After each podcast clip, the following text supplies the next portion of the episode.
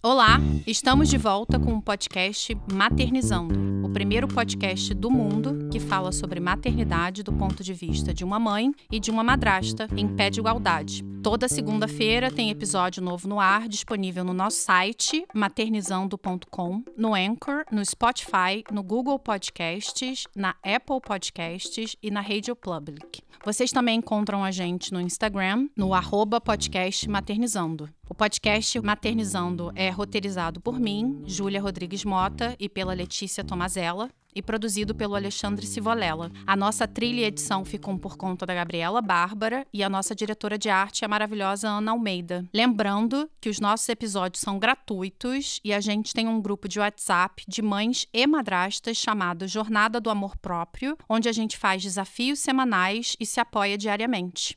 É só pedir o link no inbox da nossa página do Instagram. Hoje é uma gravação muito especial eu e a Lê estamos aqui com a Mariana Camardelli, do Somos Madrastas, nesse episódio de comemoração ao Dia da Madrasta, que cai no dia 6 de setembro.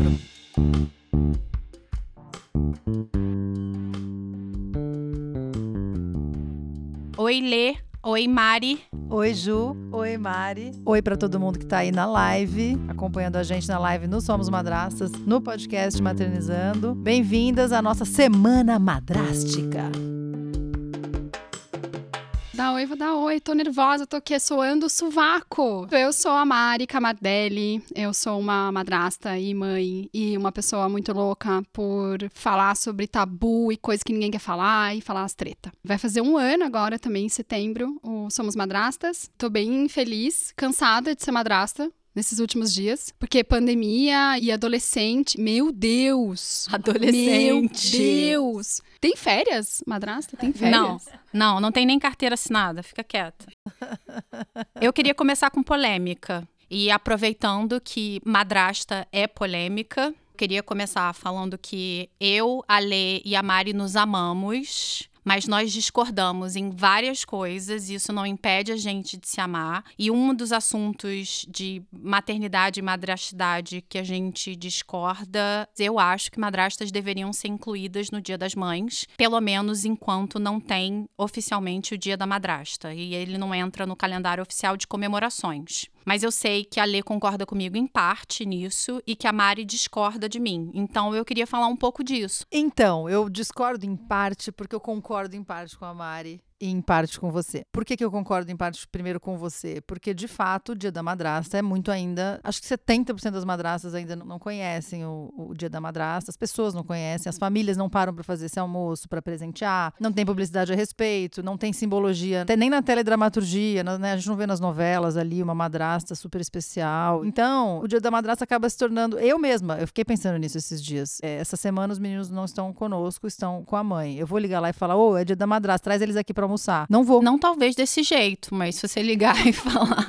Oi, é um dia importante, é o dia da madrasta, eu gostaria de saber, seria possível a gente almoçar com os meninos hoje, estabelecer que a partir do ano que vem, esse dia, o dia da madrasta, primeiro domingo de setembro, eles vão estar comigo e a gente compensa esse dia depois, se você quiser. Eu acho que pode ser possível e eu acho que vale a pena. Eu ainda não consigo eu mesma é, solicitar e sentindo que vai ser especial para eles tanto quanto poderia ser para mim. Essa é a questão. Então, isso para mim ainda é uma construção. Então, em sendo assim, eu acho que para a grande maioria ainda o dia meio que passa batido, e ao mesmo tempo em pensando que a maternidade ela é um ato objetivo, diário, cotidiano e também político, e eu materno no dia a dia, é, eu estava contando para vocês, né, o dia que eu ouvi uma fala da Manuela Dávila falando, mas o que é maternidade? Esquece a subjetividade, o amor, o afeto, que isso aí é de cada um. Mas o que é maternidade se não acordar, pensar na alimentação e levar na escola, buscar, putz, precisa ir no médico, não sei o que lá, e educa, e ver filme. Então, assim, isso tudo eu faço. E em eu fazendo isso tudo, eu acho que eu mereço estar incluída no Dia das Mães, na comemoração do Dia das Mães, sem que isso tire o lugar das mães genitoras, de jeito nenhum. Acho que é só agregando, adicionando novas mulheres que maternam. Neste sentido, é, eu acredito então que a gente tem que estar incluída no Dia das Mães. Em outro sentido, eu concordo com a Mari, que é isso não pode fazer com que a gente então não lute pelo Dia da Madrasta, pois ele existe. Então, e quando este dia tiver a sua devida importância, eu acho que tudo bem a gente ter o nosso dia, cada uma tem o seu dia, beijo, tchau. Então, por enquanto, eu concordo que a gente luta pelo dia da madrasta, enquanto isso eu comemoro no dia das mães, justamente por isso. Não vai parar a família inteira por enquanto para fazer esse almoço, eu não vou receber mil mensagens de parabéns, de que madrasta maravilhosa, muito obrigada por tudo, ou reconhecimento social, ou reconhecimento dos amigos. Os reconhecimentos das marcas, porque afinal de contas, dia das mães, mesmo que você seja uma mãe solo, que só recebe o presente da escola, você passa um mês antes do dia das mães vendo publicidades de dia das mães em todos os lugares. Então você se sente representada de alguma forma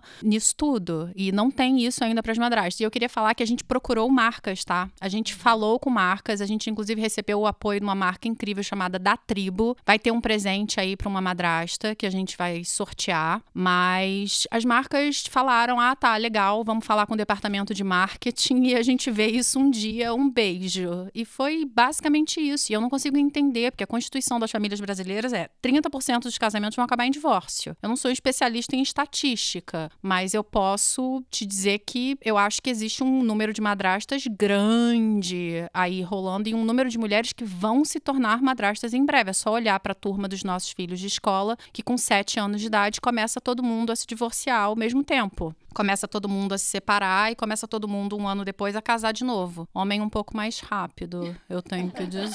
Bom, eu discordo completamente. Assim, eu acho que o dia das mães é o dia das mães. A gente dá. Você liga, sei lá, pra sua sogra no dia das mães e fala: E aí, sogra, feliz dia das mães. Você faz isso. Você liga pra uma amiga muito querida e fala: E aí, amiga, feliz dia das mães, porque ela também é mãe. Eu acho que não cria uma confusão, assim, principalmente na cabeça da criança. Então, eu acho que o dia das mães ele é o Dia das Mães. Beijo, né? Ah, tem uma madrasta que fez o papel de mãe, uma madrasta, sei lá, pai faleceu. O que eu sempre penso, assim, é onde a gente coloca a nossa atenção, a nossa energia segue. Então eu vou lutar para esse Dia da Madrasta, e começou agora, no, só tá começando, né? Só o início, pra gente ter esse dia reconhecido e ter esse lugar, não só na vida das crianças, porque a gente tem um lugar na vida das crianças. Eu fico pensando assim, a minha guerra aqui não é tanto com os meninos. Tipo, me deem parabéns, me reconheçam, me deem um cartão. Mas seria bom, né? Seria bem legal.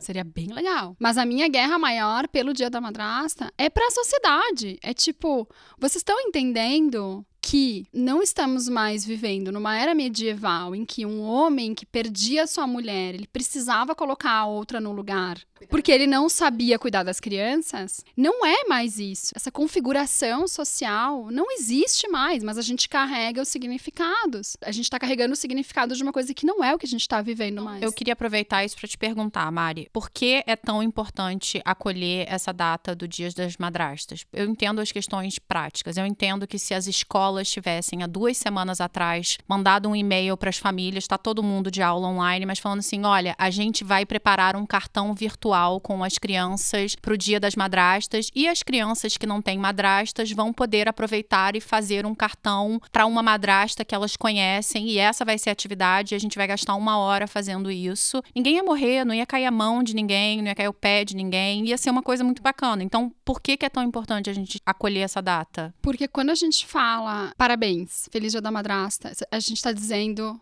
eu te reconheço. Você existe, você tem um papel na configuração das famílias na sociedade contemporânea. Então, quando a gente fala eu te enxergo, você tem um lugar, não é sobre tirar confete, falar, ai, nossa, que madraça legal, ela busca na escola. Não é isso. É dizer assim: existe um núcleo familiar de um recasamento e tem uma adulta, um adulto, né? Existem padrastos também, obviamente. Tem uma adulta ali que é como a Lê falou, ela materna, ela tá junto. Se faltar arroz, tá no dela também, porque são os dois adultos que estão cuidando da casa e das crianças e de tudo que tá acontecendo ali. Então, por que reconhecer o dia da madrasta? Porque a gente quer presente, porque a gente quer confete? Tá, também quer, todo mundo quer. Mas o lugar de reconhecer o dia da madrasta é assim: "Oi, mulher, eu vejo que você tem um papel na nossa sociedade. Fechou. Valeu. É isso, sabe? A gente ainda tá nessa. Lê, você concorda? A gente ainda tá nesse lugar, né? Tipo. Sim, de todo dia ter que reafirmar e, e lembrar as pessoas disso. Com certeza. Tá? A gente ainda tá nesse lugar. Então, é nesse sentido que eu concordo com você da luta do dia da madrasta. A importância de lembrar que essa figura, embora ela materne, ela não é chamada de mãe, exceto de fato, igual você falou, uma mãe morreu e ela realmente maternou, às vezes ela é chamada de mãe quando é cuida desde pequenininha,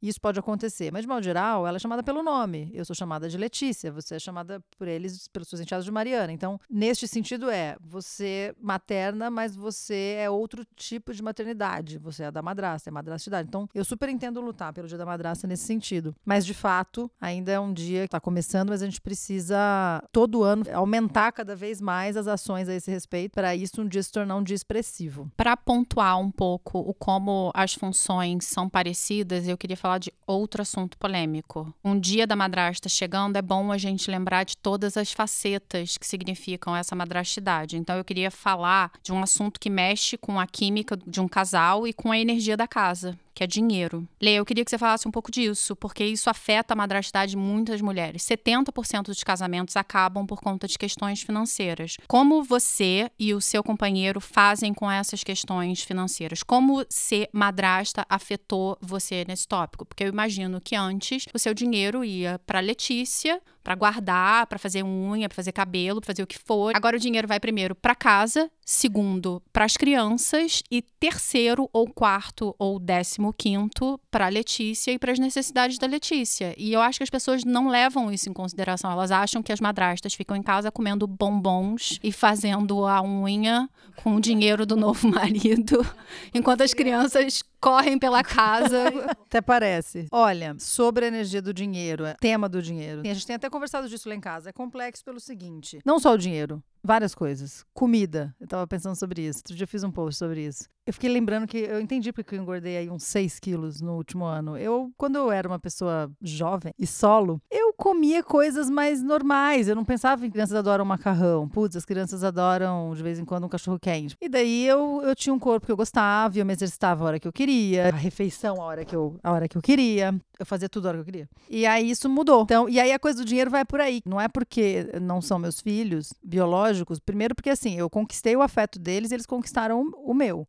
A gente se tornou uma família. Então, você quer investir no futuro deles, então você quer investir no conforto deles. É, por amor a eles eu quero, exatamente, eu quero cuidar deles o máximo que eu puder. Embora tenha, aí seus, tenha esses limites que é, eu também não escolhi a escola que eles vão estudar. Quando eu cheguei, eles já estavam naquela escola. Quando eu cheguei, eles já faziam aquele futebol, já tinham algumas atividades, já gostavam desse tipo de jantar, já gostavam desse tipo de camiseta. Então também tem isso. Eu peguei o bom de mas então eu também não tem que, não tem que, assim, é bom, agora eu vou ter que bancar uma estrutura que eu não escolhi. Então tem, a gente tem umas negociações que é assim, eu não tenho uma vida solo financeira, é isso que você falou, é ilusório. E as pessoas acham isso, que a madrasta, enquanto tá lá as crianças, tá lá no sofá. Mentira, não é verdade. A gente fica maternando nessa hora também, às vezes a gente é mais eu chata que o pai. Eu fiquei hospedada 15 dias com a Letícia e é assim, é o tempo inteiro. Yuri, guarda sua roupa. Yuri, tá na hora da aula. Leon, sai do computador. Leon, você não pode acordar às 10 horas da manhã todo dia. Leon, você não pode ficar na tela o dia inteiro. Vocês lembraram disso? Tá na hora do almoço? Quem vai lavar a louça? Eu não posso lavar tudo sozinha. É igualzinha a mãe, gente, sem tirar nem pôr. Se vocês chegassem com uma câmera lá na casa e eu perguntasse para você, é mãe ou madrasta, você teria dificuldade de falar que não é mãe, de tão parecido que é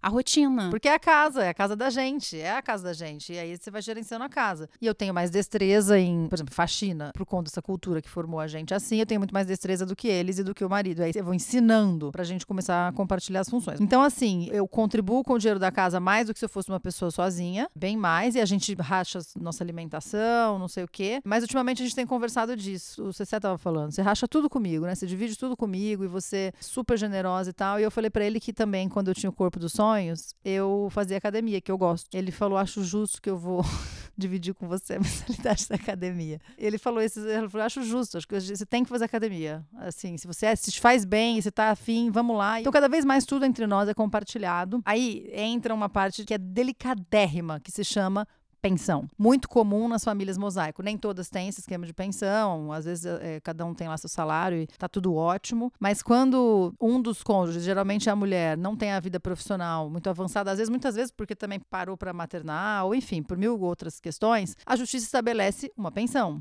que tem que ser paga. Então, assim, eu jamais seria o tipo de madrasta que lutaria para que, ah, não é para pagar essa pensão. Não, está estabelecido, é justo, são seus filhos. Então, assim, eu já vou proteger essa parte. É, não tem nada a ver com sair da obrigatoriedade de pagar a pensão que foi estabelecida, se assim for. Então, cumprindo-se o que, é os, o que são os deveres do pai, nesse sentido, qual é o limite para a madrasta de intervir nessa questão? Por exemplo, já recebi várias histórias de, por exemplo, um marido que pagava uma pensão bastante a mais do que o normal, do que é geralmente lá a parcela do salário, blá blá blá. Isso, quando não afeta o orçamento da casa atual, ótimo, mas isso afetava muito essa madrasta, que ficava se desdobrando para dar conta do orçamento da casa, não tinha mais os seus prazeres, seus pequenos prazeres, o seu café, o seu jantar, enfim, para ir uma pensão mais estratosférica pro lado de lá. Estou falando de situações em que há mais dinheiro envolvido. Sim, até porque dinheiro é usado para punir. Tem violência patrimonial, tanto violência patrimonial de homens abusivos contra mulheres que ousam se separar deles, quanto tem violência patrimonial de mulheres que se separam e não gostam dos seus ex-maridos e usam isso financeiramente. As pessoas usam dinheiro umas contra as outras. É, e às vezes por culpa, paga-se lá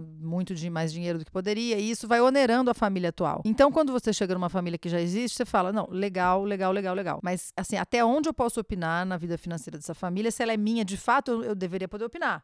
Eu deveria poder dar minha opinião. Se ela é minha, de fato, eu deveria poder pensar junto esse orçamento. Então, se começou a apertar de um lado e apertar e quem assim vai prejudicar aqui para às vezes manter um luxo lá e volto a dizer, estou falando de coisas mais abastadas, não do básico de uma alimentação. Então, é, a gente começou a conversar sobre tudo. Então, hoje a gente entende o seguinte: a obrigação que até considero como minha também sobre os filhos, obrigações de, né, sempre ter esse suporte financeiro a eles, mas a prioridade sobre a organização das nossas finanças é da nossa família, da nossa casa. Vamos supor, a gente está nessa fase fase, eu sou artista, nessa fase crise pandemia. Então, no momento, tudo é na ponta do lápis. Se entra uma grana legal, claro que aí você fala, putz, pronto, então primeiro vamos abastecer o que estava faltando aqui em casa, o que a gente estava já pensando em fazer e precisando fazer, não sei o que, não sei o que lá, e depois é, melhora o lado de lá para os meninos terem um padrão semelhante nas duas casas. Então, eu acho que é um assunto que tem que ser conversado. A questão é que eu queria finalizar falando isso, que muitos maridos não dão espaço para que suas cônjuges, as madrastas, opinem, reflitam a respeito, falem, se expressem e elas pagam essa conta, porque é a casa delas. Elas estão pagando essa conta junto de uma escolha que não foi delas, de decisões e negociações anteriores a elas, ela não fez parte e ela paga essa conta. Então, qual é o, justo de, de, se fazer? Eu, toda vez que vem uma madrasta atrás de mim para falar algum assunto assim, eu falo: olha, sentar e falar o que você está sentindo. Sentar numa mesa. Eu, a Maria é capricorniana, eu tenho a lua em Capricórnio. Então, tudo que eu lido nas relações pessoais é de um jeito capricorniano. Então, eu não tenho DR, eu tenho reunião de negócios. Eu sento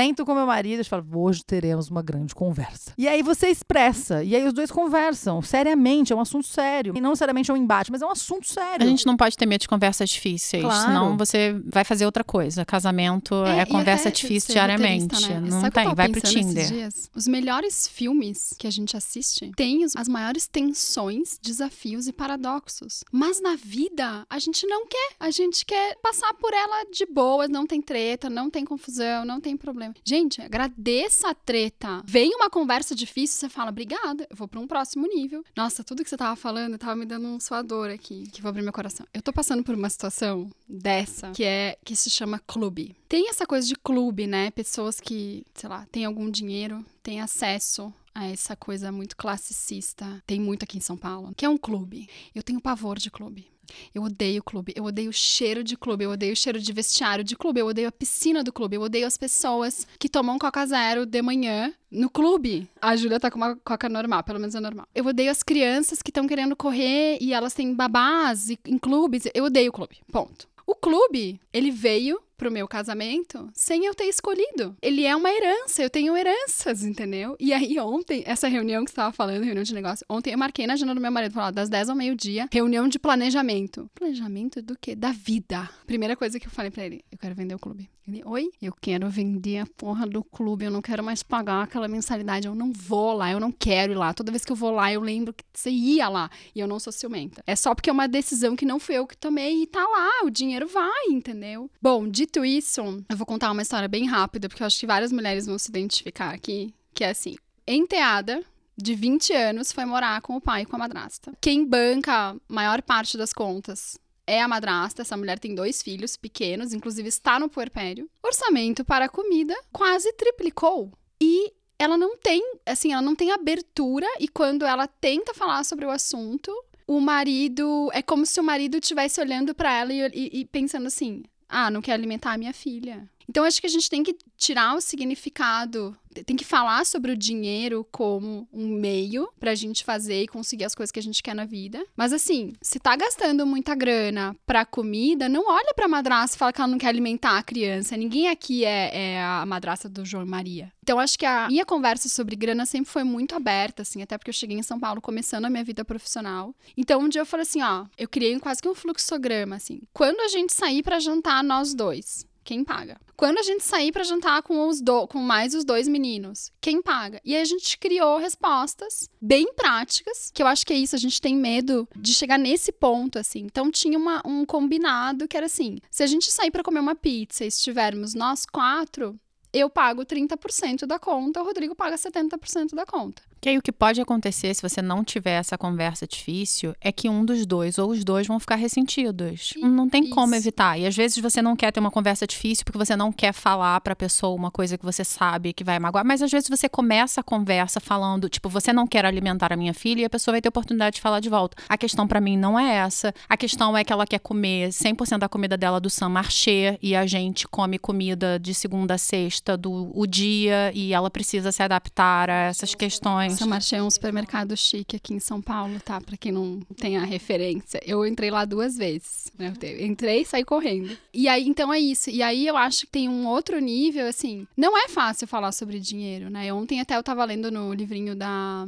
Chimamanda, para educar crianças feministas. E ela tem uma frase que é assim: quem tem que prover, ou quem tem que prover mais, é quem tem mais condições de prover naquele momento. E eu falo porque eu tô passando também, não sou artista, mas tô na merda é, de grana. E o Rodrigo tá, tá bem, assim, a empresa dele tá bem, tá fluindo. Ontem a gente pegou a planilha do que custa a nossa vida e olhou para ela juntos e falou: como é que a gente vai lidar com os próximos meses? Corta o clube, Rodrigo. O que eu, eu negociei. A gente vai alugar uma casa na praia com os amigos, a gente vai poder ir pra praia. Porque o rolê dele é água, tadinho. Tô expondo ele super aqui, mas ele gosta de nadar. Então ele gostava de nadar. Eu falei assim, gente, aquela, aquela, aquele tanque de, de água suja lá com cloro, fica todas as frieiras das pessoas lá, vai pro mar, sabe? É bem mais legal. Então, ter a coragem de abrir o orçamento, e pra mim tá sendo um aprendizado, porque eu sou cinco planetas em Capricórnio, eu sempre ganhei meu dinheiro desde os 18 anos, eu paguei minha faculdade, eu sempre fiz o meu rolê. E ele fala assim: calma, a gente vai conseguir sobreviver. A gente tá, tá bem. Quem sabe você foca, sei lá, né? Dá, um, dá uma chance para o Somos Madrastas crescer, dá uma chance para as mentorias de eventos crescerem e tal. Que para mim é um. dá uma palpitação, assim, né? Tá dependendo de, de alguém. Mas não é isso, né? Quem tem que prover, quem, quem tem mais condições. Mas o ponto todo aqui é: senta com a criatura e fala assim: Oi, tudo bom, amor? Quanto você ganha? Quanto você ganha? O que, que a gente quer fazer com o dinheiro que a gente tem? E como que a gente vai navegar nas decisões que envolvem isso? Porque é isso. A gente entra com decisões tomadas da escola, do, é, mesada. Quem decide a mesada do enteado? O pai? O pai é a madrasta? Não Se sei, é na não sua casa, resposta. eu acho que é o pai a madrasta. Mas aproveitando que você falou do Rodrigo ter dito que você deve investir no Somos Madrastas e a Júlia também é a favor disso, o Somos Madrastas está crescendo e florescendo. Já são quase 10 mil mulheres lá. Imagino que sejam mulheres, mas a grande maioria deve ser. Você também tem grupos de WhatsApp, vários, faz oficinas.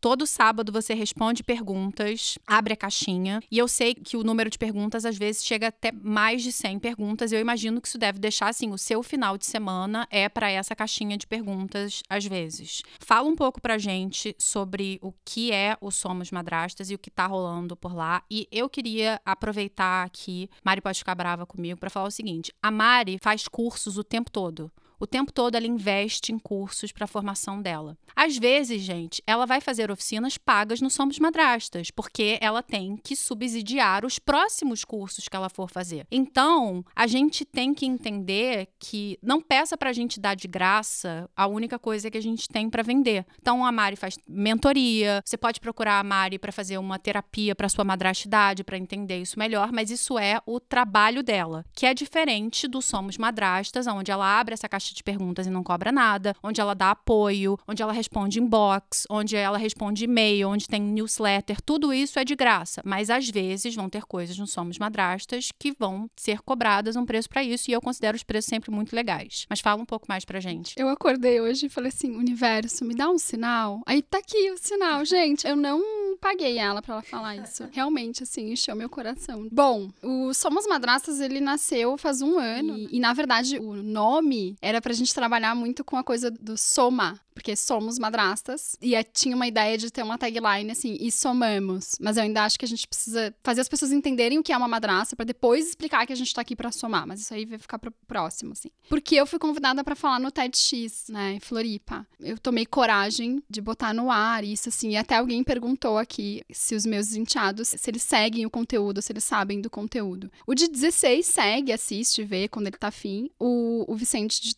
tem 12 anos, ele não tem Insta. É, mas muitas vezes eu mostro, eu compartilho. Então, sim, eles sabem que eles estão arrancando os poucos cabelos raspados que eu tinha, porque eles são adolescentes, eles sabem disso, não tá tudo certo. Enfim, fiz uma transição, tô fazendo uma transição de carreira, eu acho, né? Acho que dá para dizer assim. Fiz a formação como educadora parental, que, né, é cara. E é muito legal, assim, dá um universo muito bacana de perspectiva, assim, para educar e para interagir com as crianças. Fiz uma formação como especialista em inteligência emocional, também muito bacana, muito foi indicado pela Lua Barros. E depois fiz uma outra formação como terapeuta de processamento de memórias. Quem quiser eh, saber mais sobre isso, eu acho que é um, um assunto bem interessante assim. E você fez a análise psicoorgânica também? Eu fiz a pré-formação, né? Eles lançaram agora na pandemia uma pré-formação, que ainda não é a formação mesmo, mas fiz, fiz essa essa essa pré-formação. E na verdade, assim, o que eu crio para as madrastas, e tem várias de vocês que estão ali na live também, que talvez estejam escutando isso, que já participaram. Até a Lígia uma vez falou assim: Ah, a Mari criou essa jornada de inteligência emocional porque ela tá precisando. Eu falei: sim, eu crio a partir das dores reais que eu sinto e das coisas reais que eu enfrento. Não é alguém que não tem a menor ideia tentando criar um produto para vender porque tem público. É assim, eu vivo aquilo ali, eu sinto aquilo ali e aí daí vem a criação. E é muito bacana esse processo de você olhar assim, a sua maior dor, as suas maiores dores, elas podem virar recurso, elas podem virar aprendizado e, e, e elas podem ser compartilhadas com outras pessoas. E o Somos Madrastas nasceu da minha solidão. Eu falei, gente, alô, madrastas, eu preciso conversar com alguém. E às vezes só falar, né? A gente tem um grupo, nós e mais quatro, cinco madrastas. Meu, às vezes só pegar o telefone, digitar a merda que você tá passando num grupo de mulheres que te entendem, já passa. Tipo, você já não explode lá, assim. Então, é rede. A gente era muito mais é, conectados com as pessoas que estavam passando pelas mesmas coisas que a gente. E aí a gente foi mudando para apartamentos e pedindo refeições individuais e se desconectando, né? Então, somos madrastas, é isso. Eu quero que seja um respiro, assim, sabe? Para as mulheres. Lê, agora para você sobre redes de apoio. Lá na nossa página do Maternizando no Instagram, a gente tenta se dividir em funções e atendimentos.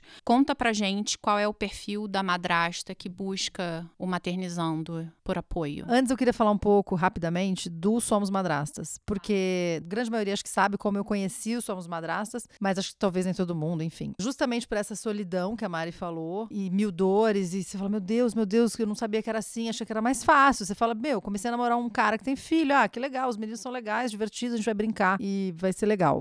é, eu adoro criança, sou divertida, eu sou super legal também. E, bom, é muito mais complexo que isso. E aí você começa a entrar, né, nesse mundo louco e cada vez. E é muito comum as madrastas se sentirem, pelo menos no início, e às vezes o início é longo, catapultadas para fora do seio familiar. Tipo, não, aqui não é o seu lugar. Não, isso aqui não é com você. Não, isso aqui não é, não é diretamente, né? Ninguém vira e fala, sai daqui. Às vezes fala, mas não, é, não passei por isso ainda bem. Mas é através de situações que ocorrem. Bom, e eu comecei a pesquisar, falei, deve existir alguma página no Instagram que me ajude, que fale disso, sei lá. E comecei por madrasta e tal no Instagram. E aí eu achei, acho que umas duas ou três páginas, mas Somos Madrastas mais duas. E aí eu me identifiquei muito com Somos Madrastas. Daí eu entrei, comecei a fuçar em todas as fotos e postagens. E aí já vi, administrado por Mariana Camardelli, já fui stalkear ela também. e aí comecei a seguir, daí a gente se falou no direct, aí a gente morava perto, as duas na Zona Oeste, a gente, enfim, eu e, e me ajudou muito. O Somos Madrastas me ajudou, me ajuda inclusive até hoje muito. Eu sempre entro lá para ver se tem algum post novo que me alivie minhas A Mari é uma madraça mais experiente que eu. E então, assim, isso foi um, um alívio, assim, um respiro para mim. Então, acho que as redes de apoio têm uma importância imensa, porque às vezes é um texto que você lê, que seja de um parágrafo, e aquilo já te acende uma luz, e você, você entende que não é só você que passa por aquilo, você começa a pensar soluções, aí você vai ler os comentários, aí tem gente lá, às vezes, que conta alguma história que você fala, putz, pode ser assim. Então é muito legal. E quando eu achei o Somos Madraças, eu estava escrevendo um livro que é com relatos, reflexões minhas, e, e baseado também em entrevistas que eu fiz com madraças que eu conhecia. Já estava escrevendo, então, assim, já era um assunto que estava pulsante, assim. Então, aí, é, nisso tudo, eu e a Júlia, a gente é, já era amiga, eu sou atriz, ela é roteirista e tudo. E a Ju, roteirista e empreendedora que é, falou: vamos fazer um podcast sobre isso? Maternidade e madrastidade, né? Assim, e ela é mãe e tal. Também de família mosaico. E aí foi assim que surgiu o podcast Maternizando. Então, acaba que, por um lado, se torna uma página irmã da Somos Madrastas, ou meio filha, sei lá. Então, e tem o nosso viés, tem também o lance da maternidade, inclusive biológica, porque a Júlia, além de ser mãe, também educadora parental. Você fez disciplina positiva? Disciplina positiva. Fiz disciplina positiva. Eu tô fazendo a pré-formação agora de análise psicoorgânica também. Ah, tá. Tô copiando a Mari. Todos os cursos que a Mari fala, me manda eu pam, pam, pam, inscrita. Maravilhosa. Tem que ser. Isso é um ponto bem interessante, assim. Quando a gente estuda as mesmas coisas e cria esse mesmo repertório, a gente fala as mesmas línguas. E eu acho que isso é muito bacana, assim. Um sonho seria que as mães e as madrastas das mesmas crianças falassem a mesma língua para olhar para essa criança e ela ter um contorno, assim. É muito confuso para as crianças quando as casas falam línguas diferentes. Eu acho que a gente fica tão apegada a, tipo, odiar o meu ex-marido, odiar a minha ex-mulher é a minha prioridade na minha vida. E você pensa assim, cara, tem duas criancinhas que vão virar dois neuróticos e você vai gastar uma grana em terapia que você podia gastar viajando pelo mundo com sua nova esposa, seu novo marido. Mas, enfim, isso é, é assunto para um outro podcast. Mas sobre o perfil, eu sinto assim, tem as meninas, as mulheres que procuram a gente no podcast Maternizando, tem muitas, as que vêm narrar, pelo menos, são pessoas que eu sinto que também estão passando pelas partes mais desafiadoras da madrastidade, que é o sentimento de exclusão, rejeição ou solidão. A gente, assim, vamos lá, minha perspectiva de vida, né? Assim, o meu livro tem uma pegada, por exemplo, a Mara é educadora parental e terapeuta, eu não, eu sou atriz. E estudiosa de alguns livros sociológicos a respeito de feminismo. Muitas lives que eu faço são com mulheres feministas ou políticas. É minha pegada é um pouco mais política nesse sentido. É, então,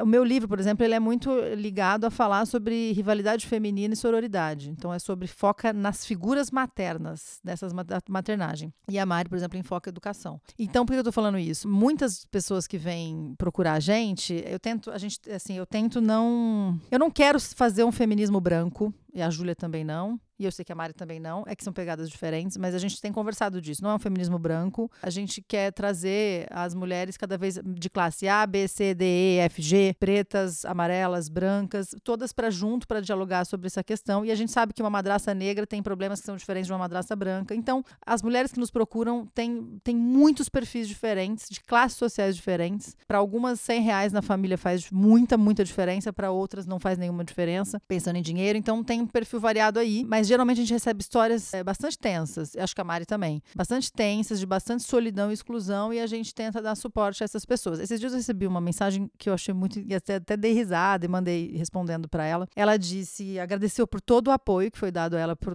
nós nesse tempo, e ela se, se sentiu numa relação abusiva, sobretudo depois que ela viu a live que eu fiz com meu marido, em que a gente falava disso, que quando uma situação te abusa por um tempo e você não freia essa situação, é uma situação abusiva. É, e ela se sentia muito abusada nessa relação da madrastidade com relação à mãe dos, dos enteados dela, com o marido que não dava é, espaço para ela falar, enfim. Aí chegou uma hora que ela falou: Oi, querida Letícia, eu vim te escrever dizer, para dizer que eu me libertei. Eu me libertei deste papel de madrasta, finalmente me libertei dessa relação abusiva, mas tenho consciência que pode ser que eu me torne madrasta de novo, porque eu posso me relacionar com um rapaz que tem filhos. Ela, ela também não tem deixou filho. de ser madrasta porque ela se separou do rapaz. Talvez neste caso, então, aí é que tá a questão. Talvez neste caso, sim. Essa é uma outra treta. É uma outra treta. Eu não gostaria de deixar de ser madrasta se eu me separasse, porque eu tenho uma relação muito profunda com os meus enteados, mas ela não conseguiu, não por ela, não deixaram, eu acho, que ela ter essa relação profunda. Fato é que aí ela se sentiu. É outra coisa que vocês estão em desvantagem. Por mais belicosa que seja a minha situação hoje, eu não vou deixar de ser mãe. Uma madrasta, efetivamente, se o cara disser que não, teremos que trazer um advogado É, vamos- de vamos novo fazer pro podcast para responder essa dúvida. É, eu já recebi essa história várias vezes. Eu me separei, e aí eu sou madrasta ainda, eu tenho, eu tenho direito direito a acessar essa criança? É. Então vamos pegar esse gancho. Mari, você é mãe da minha amiga Flora. Pra quem não sabe, a Flora é, antes de qualquer coisa, é- ela e a Júlia são muito amigas, se tornaram. Mas primeiro você se tornou madrasta e depois você se tornou mãe. Como a madrastidade afetou a sua maternidade e como se tornar mãe afetou a sua madrastidade? Como é que foi quando isso tudo aconteceu? Porque primeiro madrasta, depois mãe, certo? Primeiro enteada, depois madrasta, depois mãe. Ai, que difícil. Mas eu só queria falar, fazer um, um parênteses aqui. No nosso grupo, lá do- das madrastas que se encontraram no parque, a gente tem uma hashtag pro Cessé. E a hashtag é Cessé Sensato. Porque ele é realmente um cara muito sensato. Ele é, uma, ele é um exemplar muito interessante. Eu acho que merecia. Gente, mas ele não é perfeito. Pra vocês que estão idealizando o Cessé, eu e a Letícia chamamos vocês de Cessetes. Muito bom. Bom, que tem uma madrasta que falou assim: graças a Deus, meu único problema nessa relação toda é a mãe da criança. Porque o resto vai tudo bem, obrigada. Você não tá sozinha. É quase sempre é bem isso, comum gatas. isso acontecer. É muito Criança é um comum. bicho muito gente boa, gente. É adulto que complica tudo. É, não, e eu tava pensando, hoje de manhã eu tava pensando assim, uma madrasta, se eu encher o saco do meu enteado pra ele fazer alguma coisa ou deixar de fazer alguma coisa, eu corro o risco de ser rotulada e taxada. Se eu encher o saco da minha filha, eu sou uma boa mãe. E daí entra na tua pergunta, né? Como é que você, em sã consciência, olha pra uma família que é a sua, e eu não falo família mosaico, discordo de falar uma família mosaico, família é família. O que é família pra você? Isso é família, né? Mosaico não é mosaico, é homossexual, hétero. Não, é família. Mais uma coisa que a gente é, Discorda, discorda. Como é que eu parte. olho pra uma casa e digo: hum, essas crianças eu não vou educar, porque elas não vieram da minha barriga. E essa- essas aqui eu vou, porque veio da minha barriga. Eu não quero passar essa mensagem pras crianças. E responde a pergunta de um milhão de reais. Você passou a amar menos os seus enteados depois que você teve a minha amiga Flora? Porque isso é uma coisa que eu sei que as madrastas escutam muito. Quando você tiver os seus filhos, você vai entender. Quando for seu. Daí eu falo assim, gente, mas ele é meu. Ele é seu. Ele é meu enteado. Ele é meu. E qual é a parte que, né? Eu acho que aí vai para um outro, para uma outra questão que é o incentivo à comparação e à competitividade, né? Com irmãos tem isso. O meu pai falava assim: "Tu é minha filha preferida, mais velha". E para minha irmã ele falava: "Tu é minha filha preferida, mais nova". Então tem essa coisa da rivalidade, né? A competição, a rivalidade, a comparação. Então assim, você vai amar mais uma criança porque ela nasceu da sua barriga ou você vai olhar para o mundo como uma grande é, jornada compartilhada em que a sociedade é responsável e deveria ser responsável por todos os seres humanos de forma interdependente. Ou seja, uma criança que está passando aqui no estúdio também é minha responsabilidade. Claro, tem a, tem a questão da convivência e tal. Deixei de amar os meus enteados porque nasceu a minha filha. Gente, eu não tenho um copo de amor. Ó, então, eu tinha um copo de amor, daí nasceu, eu tive que dividir o copo. Não, é quanto mais amor, mais amor. E esse, esse é um outro ponto. Relação de amigos tem fases. Relação de mãe e filho tem fases. Relação de casal tem fases. A única relação que não pode ter fases é a da madrasta com os enteados. Ela tem que sempre gostar e amar e aceitar tudo que vem. Porque senão ela é má. E ela tá querendo excluir a criança. Então eu vejo as relações, né? São seis anos já, né? Então o, o Vicente tinha seis anos quando eu conheci, agora ele tem 12. A relação com a criança vai mudando. E tem dia que você fala, que merda! É, e tem dia que você fala assim: eu ligo pra minha mãe, mãe, vem pegar a Flora. Ela é fofa, linda, maravilhosa, mas eu não aguento mais. Me dá um. E a gente não, a gente não precisava fazer isso, porque a gente vivia em aldeia, a gente vivia em comunidade. Neste sentido, eu gostaria de entrar com uma outra polêmica. Eu já ouvi, não foi uma vez só, e a Mari se tornou o exemplo que eu dou pra todo mundo agora. Tudo fala, mas a Mariana Camardelli. Que eu já ouvi que eu só me dedico assim aos meus enteados, pois não tenho filhos próprios. A pessoa falou isso, daí você respira e fala: então tá, eu vou devolver esses dois produtos para a mãe deles e vou ter os meus próprios produtos. Vou abrir minha fabriquinha, então, já que é só assim que você vai entender que eu não me dedico porque é meu filho não é. Eu me dedico porque faz parte da minha personalidade me dedicar ao que eu quero, ao que eu amo, ao que eu sinto que tem a ver comigo. Eu me dedico, eu me dedico a projetos que às vezes, sei lá, as pessoas não imaginariam que eu faria. Teatro, eu me dedico a pessoas, eu, eu me dedico a amizades, eu me dedico à minha casa. Eu, tipo, você sabe, eu,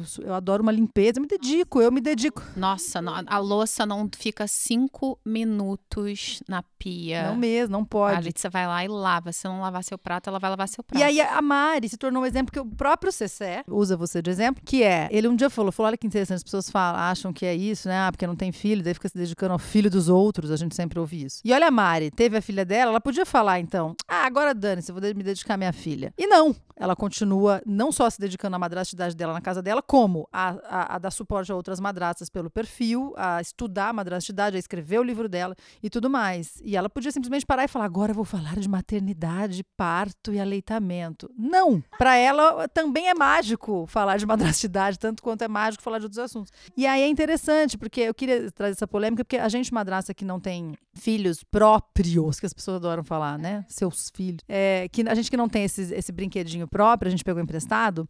Ironia, tá? Contém ironia. A gente ouve muito essa frase e é muito dolorido, porque você fala, minha dedicação, então, ela não é reconhecida. Ela só, as pessoas só acham que eu faço isso porque eu não tenho os meus filhos. Quer dizer, as pessoas duvidam do meu amor. As pessoas duvidam que eu sou, é, acham até exótico. Que, que exótica, né? Ela ama os enteados. Dá uma dor, é, é eu, eu, Uma madrasta procurou a gente uma vez falando que ela escutou de uma pessoa assim: arrume um hobby. Os meus filhos, ela falou, Hobby é uma coisa que você faz e que te dá imenso prazer, para qual você não recebe dinheiro. Filhos enteados são uma coisa que você gasta um dinheiro absurdo e tem que se dedicar absurdamente. Gente, não é um hobby. Se eu entrar numa lista aqui das coisas que eu passei por conta da maternidade de vocês por causa da madrastidade, vocês vão ver que não é nem um pouco divertido na maioria das vezes. Não é assim que funciona. Eu queria agora, eu tenho duas perguntas enviadas pra gente, uma por uma mãe e uma por uma madrasta. Momento consultório sentimental da nossa gravação. O dia da madrasta é domingo e uma mãe quer saber. Tenho uma péssima relação com a madrasta dos meus filhos. Estamos no meio de uma batalha legal, mas eu estou cansada de tanto rancor. Devo mandar flores e um cartão para ela no domingo dando parabéns? Sim! Eu recebi uma pergunta parecida, mas não tinha, acho que não tinha treta judicial e tal, só tinha assim, ah, a gente não tem uma relação e tal, mas eu tô querendo me aproximar. Recebi uma pergunta de uma mãe também. Ah, você acha que eu devo mandar flores? Eu falei, amor, manda flores e a filha. Leva a filha lá. A filha dá as flores, almoça com ela. E ela falou: ótima ideia. Eu falei, ai, já pensou? Se a gente conseguir aproximar mais uma mãe e uma madrasta nesse Quando mundo. a gente começou o podcast, a gente falava: se a gente conseguir que uma mãe e uma madrasta parem de se degladiar e competir por causa de homem feio, já tá ótimo. a maioria das vezes os homens não são nem bonitos. Pois é, nem vale, né? Nem vale. Você acha que vale também, Leila, mandar flores? Sim. E sabe o que eu faria, já que tem uma batalha judicial? Porque a gente a mente humana é fértil. Para uma achar que, ah, mas tá me provocando, ou o que ela quis dizer com isso, porque a mente humana cria. Acho que podia mandar um bilhete claro sobre isso, sabe? Passamos por momentos delicados, mas reconheço a sua presença, o seu lugar e feliz dia. Algo simples, mas que mostra que a pessoa só está fazendo um gesto singelo ali, reconhecendo, né? Achou uma brecha no meio de tanta sombra, né? Para reconhecer esse lugar. Então acho que vale um bilhete junto. Assim. Agora a pergunta da madrasta. A madrasta que procurou a gente essa semana diz o seguinte: Sou madrasta há cinco anos, amo meus enteados como se fossem meus filhos, ainda não sou mãe. Estou pensando em me separar do meu marido o que eu digo para os meus enteados para que eles saibam que eu quero continuar na vida deles. Tenso. Assim, é aquilo que a gente falou que é o difícil da madrasta, né? Será que ela vai continuar? Na vida dele? Será qual é o direito dela sobre isso? Eu queria falar uma parte disso que é o seguinte: claro que todo, a gente sempre deseja que as coisas não cheguem a um ponto de justiça, ter que acionar advogado. Mas o Estatuto da Criança e do Adolescente, que se eu não me engano em 2016 teve uma, algumas alter, né, houve algumas alterações lá, reconhece que madrasta e padrasto são entes familiares e que têm seus deveres e direitos também. Ainda isso não é tão detalhado, no estatuto, isso não é tão claro. Tem brecha ali para um e tem brecha para outro. É um argumento legal para as pessoas entenderem que madrasta e padrasto já começaram a ser vistos como entes familiares pela lei, sobretudo pelo Estatuto da Criança e Adolescente, porque entendem que para este menor essa figura se, se tornou uma figura de afeto, se tornou parte re, nova, se tornou uma referência da vida desse menor. Portanto, você não pode extirpar, como você não pode fazer isso de proibir de ver um avô, que às vezes para essa criança é referência. Você não pode proibir de ver um padrinho. Você não, então, assim, é, a lei está aí para proteger isso, falar, ah, o menor não pode ser. É assim como você não pode proibir de ver o pai. Então a madrasta e o padrasto já tem um pouco essa, esse lugar, começando assim, engatinhando na lei. Então, o que, que eu diria para ela, né? Eu acho que, claro que, mas para isso acontecer de uma melhor forma, esse marido tem que não ser cuzão. E tem marido cuzão que fala, não é mais meus filhos, sei lá, fica magoadinho, não sei. Se ele for um cara legal, que, sabe, entende que é um divórcio e que as crianças não têm nada a ver com isso, ele vai estimular que eles continuem se vendo, ou que fale, putz, fica às quartas-feiras, eles dormem aí às quase, cria uma rotina. Eu acho que ela tem que conversar e falar dessas angústias dela. Eu falo sobre isso desde o começo com o Cessé, que é, e se a gente se separa? Eu peguei amor por esses meninos. E agora? Não é minha família? Eu brinco. Será que eu plantei meu pomar no terreno do vizinho? Eu sempre brinco isso. Aí é isso, né? Aí o vizinho decide vender o sítio e, tipo, foi-se meu pomar. É assim que eu me sinto às vezes. Eu, não é bom, é uma É, imagem que só fica. lembrando da parte prática e chata, que eu odeio ser a tia Bedel do recreio, mas às vezes a gente tem. Se vocês tiverem mais dúvidas a respeito disso, eu recomendo muito seguir o Dr. Sidney Nascimento no Instagram. Ele é incrível, ele é sensível e ele não é um advogado que empurra a cabeça das pessoas para o inferno. Então ele não vai te incentivar a continuar odiando ninguém, a continuar brigando. Ele vai buscar soluções porque ele é um advogado de família, que ele é advogado das crianças, na verdade. Ele não é advogado dos adultos envolvidos, ele é advogado pelo melhor das crianças. Então é uma dica para essa madrasta também, se ela tiver nesse nível de precisar de advogado. E o que eu diria para as crianças, né, se fosse comigo, eu ia falar: olha, eu sou parte da família de vocês. A gente vai continuar se vendo, a gente pode organizar uma rotina que vocês, é, que a gente durma juntos, né? A gente eu organizo com seus pais, a gente organiza. Eu eh, podem contar comigo para sempre, né? E organizar de um jeito que a criança não se sinta insegura. Eu também, eu, eu conheço a filha de um amigo meu, quando era pequena, ela se apegou muito a uma madrasta, mas muito, muito. É uma história real, assim. E na separação foi muito difícil. No começo, essa madrasta mantinha encontros semanais. Chegou uma hora que deu uma treta lá e ela sumiu. Foi muito tenso pra menina. Assim, ela chorava. Foi- Foi horrível pra menina. Sumiu. É como se morresse alguém, É, né? e se você vai É. sumir, fala a verdade. É, a minha resposta para essa madrasta é assim: não tem idade que a criança não entenda, porque ela entende não só pelo que a gente fala, mas ela entende pelo que ela tá vivendo e, e sentindo do ambiente. E tem um livro muito legal para quem. Eu já falei várias vezes de livro, eu sempre falo de livro, chama O Poder do Discurso Materno. E a Laura Gutman, ele fala assim: o tamanho da nossa neurose é o espaço que tem entre a realidade, que a gente sabe, vê, sente, enxerga, e o que nos foi dito sobre a realidade. E isso é, a gente acha que a criança não vai entender, ou a gente acha que a criança não tá percebendo, mas ela tá. Então, quando você fala pra uma criança assim, é, a gente tá se separando. É dolorido, é difícil. Eu vou me esforçar. Eu admiro muito a Lê. Eu não sei se eu conseguiria continuar vendo os meus enteados e dormindo junto e fazendo tudo junto se eu me separasse. Porque eu acho que eu ia sofrer tanto. Fico me imaginando assim, me separo do Rodrigo. Tá, daí já tem uma treta com a Flora, né? Eu acho que eu ia demorar pra conseguir achar um lugar saudável pra fazer os três conviverem, pra conviver com os Mas três. você entende que você teria isso como mãe também? Pra fazer essa Total, convivência acontecer? Tipo, e total. buscar na casa dos mais Eu ia sofrer demais. Eu não consigo nem Acho que imaginar. o processo todo de divórcio é uma das coisas mais dolorosas que a gente pode passar Nossa. durante a nossa vida ad- adulta. Mas assim, eu não sou madrasta, mas os meus dois centavos nessa conversa é, eu concordo com a Mari, se você não for ficar na jogada, tipo, avisa que você tá pulando fora e avisa por que você tá pulando fora. Mas se você for ficar na jogada, você não pode ficar na jogada 50%. Então, se você disser pra criança, eu vou continuar aqui, você tem que saber que talvez você tenha que acionar advogado, que talvez vire uma treta muito grande você cumprir essa palavra pra essa criança. Mas se você der a sua palavra pra essa criança, é isso. A treta pode ficar grande, mas você não pode voltar atrás. Porque é muito complicado pra uma criança entender quando a gente diz que vai fazer uma coisa e a gente não faz essa coisa, assim. Não é que nem adultos que, tipo, alguém quando me promete vai fazer alguma coisa, eu confio muito no ser humano aquariana, né? Eu amo a humanidade, mas eu não amo o ser humano individualmente. Então, eu já tô assim, vamos ver se vai dar certo. Mas criança não, eles acreditam exatamente o que a gente fala, né? E é isso. Chegamos ao final de mais um episódio do Maternizando, um podcast sobre maternidade do ponto de vista de uma mãe e de uma madrasta, em pé de igualdade. Hoje são duas madrastas e uma mãe. Então, elas ganharam pela primeira vez. Eu queria agradecer a Mari pela parceria, pela dedicação, por ser capricorniana cinco vezes e por me aceitar e me acolher como eu sou. Quem diria que um dia eu, mãe, ia me sentir acolhida na minha maternidade por madrastas? Eu não achei que esse dia fosse chegar, mas ele chegou, estamos aqui. Depois de tantos anos sendo julgadas por outras mulheres, muitas delas mães, Então fica aqui meu agradecimento a vocês duas, Mari e Lê. Lembrando que você encontra a gente no Instagram, no somos.madrastas e no arroba podcast maternizando. Como diz a Lê, mulheres unidas são uma potência. E não esqueçam de maratonar os 18 episódios do podcast Maternizando nas plataformas de streaming.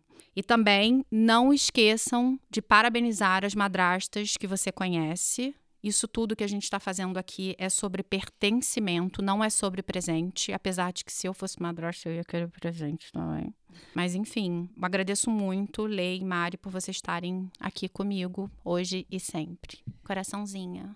Olha, então feliz dia da madrasta. Feliz dia da madrasta, feliz dia da madrasta. Parabéns por essa missão complexa que vocês todos E você que está ouvindo, você pode se transformar numa pessoa que é o quê? Que é ativista por um mundo sem preconceito. Então, quando você enxergar uma madrasta, você não pensa nada. Você não pensa, você fala assim: olha, ali uma madrasta. Você não pensa, você não precisa colocar aquela mulher numa caixinha, ou excluir, ou falar alguma coisa, ou rotular. Não, você só fala: oi, tudo bom? Prazer, né? Você vem sempre aqui? Que nem você faria com qualquer outra pessoa, né? Eu recebi um print esses dias que eu até postei. Uma seguidora colocou lá no stories dela que ela era madrasta. E aí alguém veio e falou assim: Eca. Falou assim: como assim, Eca? Não, é que eu só tive madrasta ruim. Tá, amor, guarda pra você isso.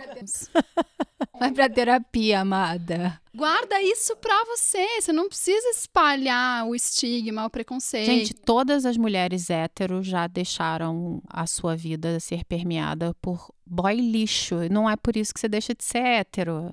Você É. teve madrasta ruim, não quer dizer que Ainda todas dá as tempo de madrastas. deixar. Quem dera que fosse uma escolha, quem dera. Esses dias eu falei para uma enteada, adolescente, ela falou: é porque minha madrasta, isso, aquilo, aquilo, outro, ela não, não me incluiu. Eu falei: quero te fazer uma pergunta, assim, você incluiu ela? Não, na verdade eu não fui com a cara dela desde o primeiro dia. Aí eu falei, bom, mas aí fica difícil, porque coitada dessa também, você entendeu? Tudo bem, você era uma criança, mas assim, escuta, ela tava chegando, aí tem uma enteada que, tipo, detestou ela e já começou. Aí, eh, pra ela, posso te falar? Também não é fácil. Então é fácil julgar que ela não é isso, não é aquilo, você também não conseguiu, agora que você já é maior, você podia refletir e falar, putz, mas eu também fui mala. Eu conheci uma enteada que falou, eu fui mala e minha madrasta é uma vitoriosa. Eu fui mala. continuou com meu pai. Você foi mala? Eu fui mala, mas eu fui, eu fui, desculpa, gente, eu, eu fui mala, mas eu tinha toda a razão em ser mala. Eu fui mala com várias namoradas aleatórias do meu pai. Mas é diferente. é Que, diferente. assim, disputar. Nossa, nem vou falar. É outro episódio. Quando ele conheceu a, a, a esposa dele, até hoje, sei lá quantos anos eles estão juntos, 900 mais ou menos. Quando eu vi ela, assim, a gente, a gente foi pro show da Cássia Eller pra, pra ser apresentadas, assim. E eu olhei pra ela e falei: tá bom, ok, essa vai. Essa aí eu não vou encher o saco. Já tem bom gosto pra música, merece uma chance. E, e foi, e foi. Mas é que era o que? Era o meu sexto sentido. Que ele tava arrumando namorada que não fazia sentido E nenhum. tanto que quando foi essa, rolou. Essa atual, né? E lembrem da dica, da dica dada pelas meninas, mães que escutam o podcast Maternizando. Eu sei que esse episódio só vai estar disponível para vocês na segunda, mas vai lá, no ano que vem, então, planeja alguma coisa legal, manda a criança, se não for dia da madrasta com a criança, Manda um espumante. um espumante, olha que boa ideia. Gente, muito obrigada. Adorei. Também adorei e até o próximo episódio do Maternizando. Até.